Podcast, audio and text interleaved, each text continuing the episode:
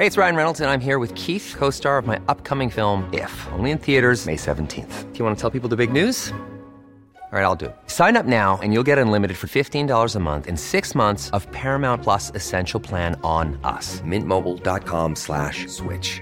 Upfront payment of $45 equivalent to $15 per month. Unlimited over 40 gigabytes per month. Face lower speeds. Videos at 480p. Active Mint customers by 531.24 get six months of Paramount Plus Essential Plan. Auto renews after six months. Offer ends May 31st, 2024. Separate Paramount Plus registration required. Terms and conditions apply if rated PG. Heraldo Podcast. Un lugar para tus oídos. Noticias del Heraldo de México.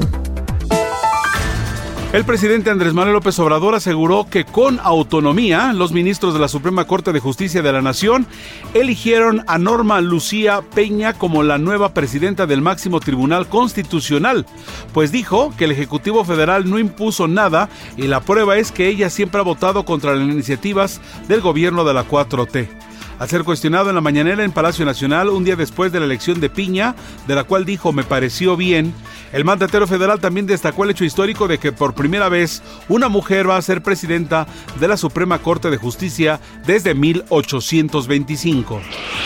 La Fiscalía General de Justicia de la Ciudad de México, que encabeza Ernestina Godoy Ramos, se desmarcó de la supuesta conclusión que sostiene que la ministra Yasmín Esquivel no plagió su tesis de licenciatura a casi 24 horas de que circuló un supuesto documento en el que se daba la razón a la funcionaria. El organismo autónomo dijo que no se ha pronunciado.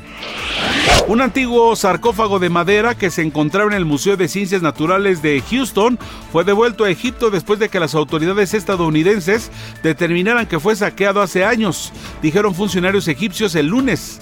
La repatriación del llamado sarcófago verde se inscribe en las acciones del gobierno egipcio para frenar el tráfico de antigüedades robadas al país.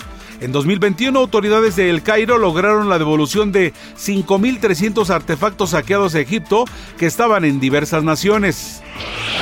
2023 será un año turbulento para las finanzas y los negocios a nivel mundial, así lo aseguró José Domingo Figueroa Palacios, presidente nacional del Instituto Mexicano de Ejecutivos de Finanzas, en entrevista con Mario Maldonado a través de la señal de radio del Heraldo Media Group.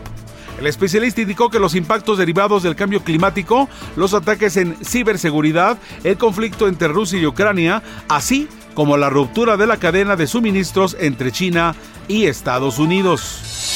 Noticias del Heraldo de México.